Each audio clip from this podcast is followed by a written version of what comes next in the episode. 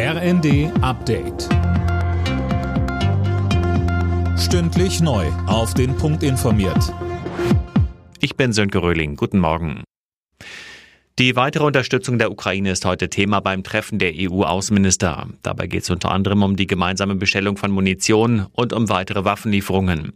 Mit dabei ist auch der ukrainische Außenminister Kuleba.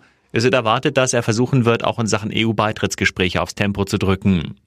Außerdem bereitet die EU neue Sanktionen gegen Russland vor, darunter weitere Handelsbeschränkungen etwa für Elektronik und Maschinenteile.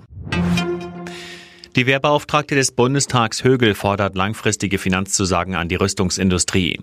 Die Produktionskapazitäten müssten schleunigst ausgebaut werden, sagte die SPD-Politikerin dem Redaktionsnetzwerk Deutschland. Dafür braucht die Industrie Zusagen auch über den Haushalt 2024 hinaus. Konkret müsse der Verteidigungsetat um weitere 10 Milliarden Euro aufgestockt werden, so Högel. Außerdem fordert sie, das Gerät, das an die Ukraine abgegeben wird, viel schneller ersetzt wird.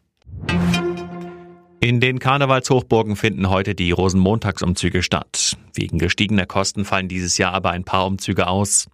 In Rheinland-Pfalz liegt das auch an neuen Sicherheitsregeln, so Karl Ludwig Fess, Präsident des Bundes Deutscher Karneval. Es haben ja verschiedene Kommunen auch abgesagt wegen den Sicherheitsauflagen. Aber die Masse der Umzüge findet statt. Ich finde das auch gut so. Man hat äh, Lösungen mit Kommunen gefunden, auch in den anderen Bundesländern. Und wir werden sicherlich einen tollen Rosenmontagsumzug, einen tollen falschen Dienstagumzug, als auch am Sonntag ganz, ganz viele Umzüge auch in der schwäbisch-alemannischen Fastnacht sehen.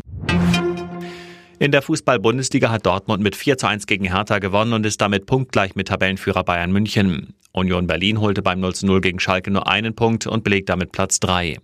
Außerdem unterlag Leverkusen Mainz mit 2 zu 3. Alle Nachrichten auf rnd.de